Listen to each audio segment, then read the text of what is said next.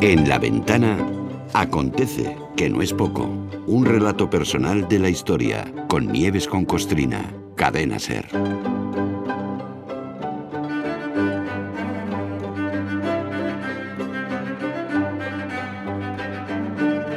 Hola Nieves, buenas tardes. Buenas tardes, Carlos, ¿qué tal? Venga, hoy abrimos semana de este Acontece que no es poco con un plato que nunca es de buen gusto, la ejecución de alguien. Ah, lo que pasa es, lo que pasa que en esta historia, que nos lleva al, 19 de febrero, tal día como hoy, de, 1619, joder, ahí hay, hay mucha tela que cortar, incluida la marea de corrupción que por aquel entonces afectaba a la corte de, de Felipe III, bueno, a la corte y aledaños. ¿eh?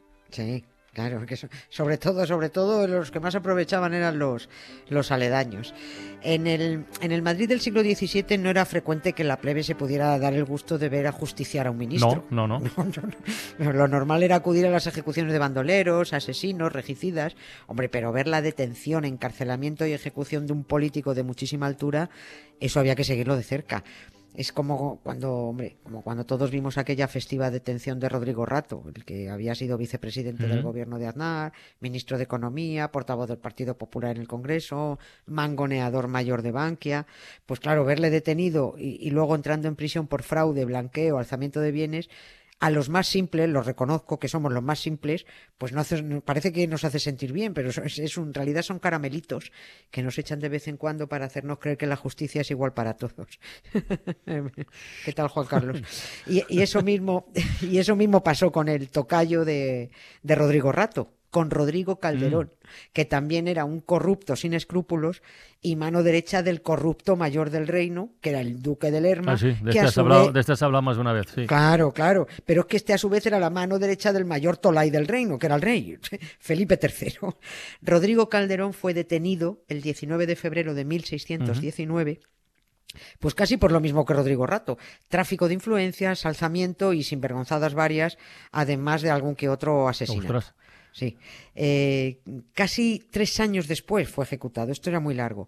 ¿Y sabes por qué ejecutaron a la mano derecha del Lerma? Pues, no. pues porque no pudieron ejecutar al Lerma.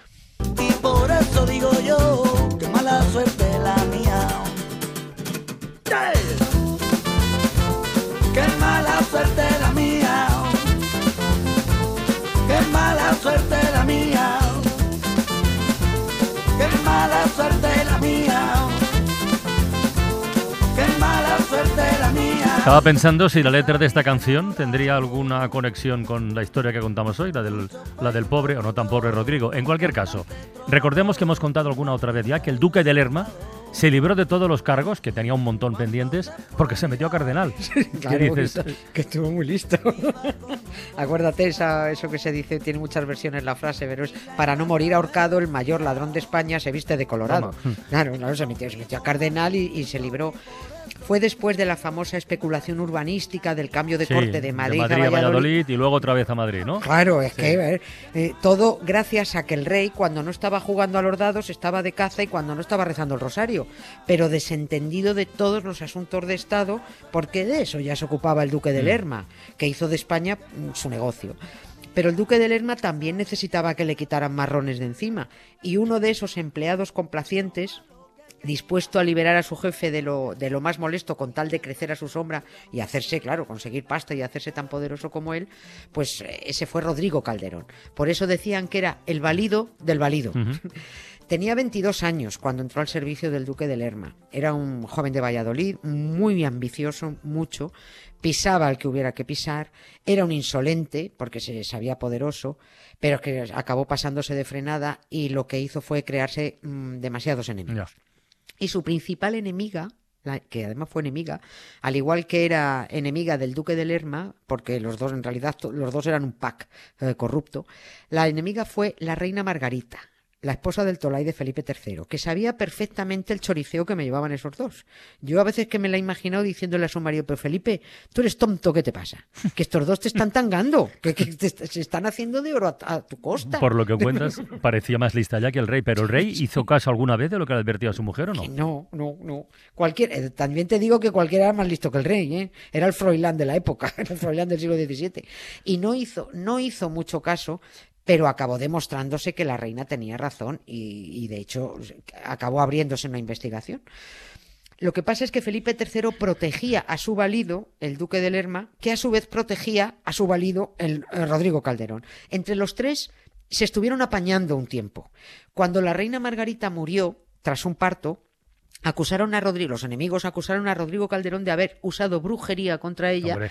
No era verdad, no era Claro. cier- sí, pero era, era muy fácil en aquellos diciendo eh, de- que se usaban estas malas artes.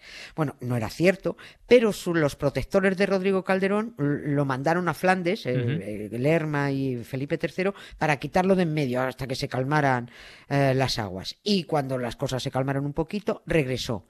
Pero todo se estaba poniendo de culo por la corrupción detectada en el gobierno y acabó siendo encarcelado. Pero este Rodrigo Calderón no se pudo meter a cura como el otro, como el, como No, el duque no de. Lerma. No, el de Lerma es que supo maniobrar con supo Ah. maniobrar con antelación. Eh, eh, sí, empezó cuando se empezó a oler que las cosas ponían ponerse de culo, enseguida se puso en marcha con Roma para conseguir el, eh, la púrpura. Rodrigo Calderón cuando se quiso dar cuenta ya lo estaban deteniendo en su Mm. casa de Valladolid. Confiaba él en que le acabarían salvando el rey y el cardenal, mm, ya porque ya era cardenal el Lerma, aunque solo fuera por los servicios prestados. Pero nada, no, solo le animaban con aquello de Rodrigo, sé fuerte. Venga, Rodrigo, ánimo. Le cayeron acusaciones por un tubo.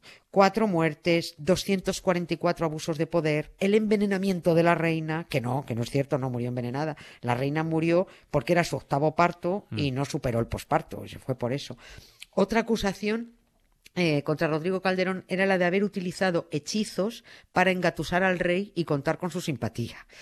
Rodrigo Calderón solo aceptó una de las muertes que le endosaron, porque es cierto, porque dice, ordenó cargarse a un tipo que se llamaba Francisco de Juara, que estaba haciendo de alcahuete para que otro tipo se pudiera arrimar a la esposa de Rodrigo Calderón. O sea, Dios mío, un- ¿es verdad? sí, sí, un, sí, un- Qué panorama. un- sí, sí.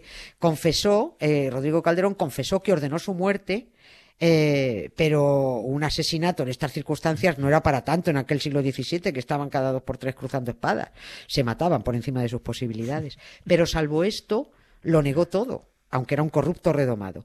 Dos veces lo torturaron con potro, sin llegar a descuajaringarlo, y, y con agua. Eh, le, te, le metían, un- te metían una saga en la boca, esto era una tortura también, usaban una, saga- una gasa en la boca Sí. y, y- y te obligaban a tragar agua a lo bestia. que Y la casa se empapaba de agua, se claro. empapaba y, y no podías Joder. cerrar la boca, era, era un- una tortura como para ahogarte. Bueno, casi tres años estuvo detenido y los otros seguían diciendo, Rodrigo, sé fuerte. ¿Y por qué tanto tiempo detenido? Quiero decir, ¿antes también se alargaban tanto los procesos judiciales? No, no tanto, no solían, eh, vamos, no solía que ser tan largos, los espabilaban rápido, pero aquí se alargó mucho la, la investigación, se remoloneó mucho, no se podía hacer nada mientras estuviera vivo el rey. Cuentan que cuando Rodrigo Calderón oyó las campanas mm, de- desde su encierro, cuando oyó las campanas que anunciaron la muerte de Felipe III, su frase fue: El rey ha muerto, yo soy muerto. Y no le faltaba razón. Claro, porque sabía que sus protectores, nada, su protector se acababa. Y efectivamente, porque el sucesor, Felipe IV, que era el hijo, tenía entre sus prioridades cargarse a Calderón como representante de la etapa de corrupción del duque de Lerma.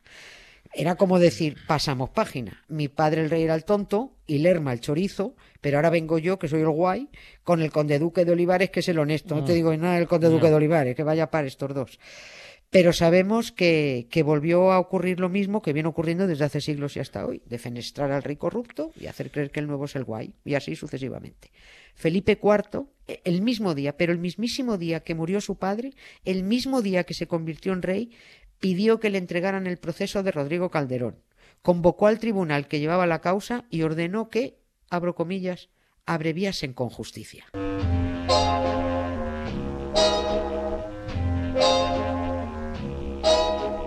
Black cats creep across my path until I'm almost mad.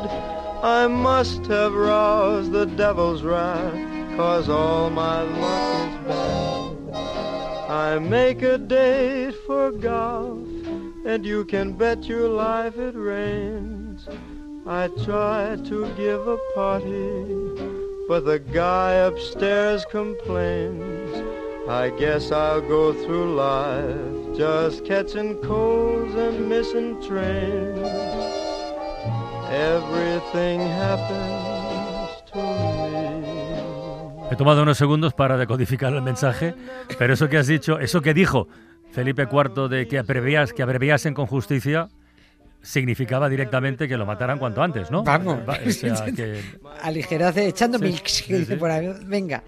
En octubre de 1621, Rodrigo Calderón entró a la Plaza Mayor de Madrid aguantando el tipo, como podía, encima de una mula enlutada que lo llevaba, lo llevaba directamente al cadalso, y con un pregonero delante que iba diciendo, esta es la sentencia y la justicia que manda hacer el rey nuestro señor a este hombre, porque mató a otro alevosa y asesinamente, por lo cual le manda degollar. Quien tal hizo, que tal pague. asesinamente. Asesinamente. Sí, sí, sí, sí. Es decir, pregonaban que lo iban a ejecutar por haber confesado que ordenó la muerte del alcahuete este, pero todo el mundo sabía que no era por eso, porque un noble que mataba a un plebeyo en defensa del honor de una dama, nada menos que una marquesa, porque es que Rodrigo Calderón era el marqués de Siete Iglesias y su mujer, por tanto, era marquesa. Bueno, pues ya se sabía que por eso no te ejecutaban, mucho menos a un, un alto cargo del gobierno. Esa era una acusación muy chorra. Lo ejecutaban porque representaba la corrupción de todo el reinado anterior y aunque era un sinvergüenza, ahí fue el momento en el que pasó de villano a héroe por la dignidad, la entereza y el orgullo con el que llegó al lugar de la ejecución. Bueno, desde Góngora hasta Quevedo le dedicaron sonetos. De entonces viene esa frase que dice, tiene más orgullo que don Rodrigo en la horca. Pero ¿cómo or- orgullo en la horca? ¿No decía el pregonero que lo iban a degollar? Sí, sí, lo degollaron. Es, Ah, es una, ¿y ah, sí, lo degolla- Es que lo de la horca era una forma de una forma de hablar cuando te llevaban al Ah, patíbulo, vale, de vale, llevar vale. la horca. Pero en la Plaza Mayor se ejecutaba a cuchillo, a horca y a garrote. Tenían una, amplia variedad. El verdugo le cortó el cuello a Rodrigo Calderón a cuchillo En la zona eh, de la Plaza Mayor donde ejecutaban a los nobles, que también tenían sus zonas, frente a la casa de la panadería. O sea, no, no, la- no, no, no le decapitaron, le degollaron. no, no, no, lo degollaron. degollaron, lo degollaron, vale, vale. Te cortaban la yugular y ahí te, de- Ya. te desangrabas. A la plebe la ejecutaban enfrente, en, junto a la casa de la carnicería. ¿También Eh, degollados o no? No, no, estos eran agarrote, Agarrote, o con or, ¿qué tal? Pero con los nobles es que lo ponían todo perdido, ¿verdad? Hubo otro Hombre. poeta, sí, hombre, pues, qué necesidad de Sí, manchar. Si, si no- si las ejecuciones las pensaban las mujeres no manchaban tanto. Bueno, hubo otro, otro poeta que también dedicó su pluma a Rodrigo Calderón, se llamaba Juan de Tasis, conde de Villamediana. Eh, y este escribió sobre Calderón, viviendo pareció digno de muerte, muriendo pareció digno de vida. Y por cierto, este poeta, ya digo, famosísimo en su momento, es un caso para Patricia Peiró y Rojo Oscuro Casi ¿Y Negro, eso? porque fue, fue asesinado un año después del momento del que estamos hablando y aún no se sabe quién mató al conde de Villamediana. Ostras. No se sabe, pero se cree que fue porque picaba muy alto, decían. ¿Picar? Esta es ot- picar muy alto, sí. ¿Verbo es- picar? Sí, sí, sí, sí. Otra frase hecha que viene de entonces y que vamos a contar ah, no tardando mucho ya mismo. Estos son miguitas. No, mañana, mañana. ¿Para qué vamos a esperar más? Mañana mismo. Pues venga, pues mañana.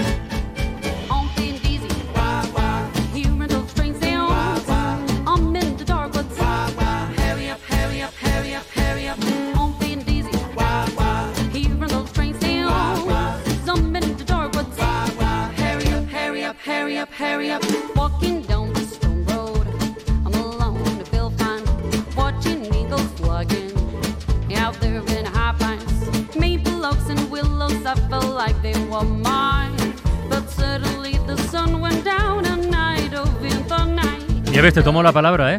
Sí. Mañana, mañana seguimos con esto, ¿eh?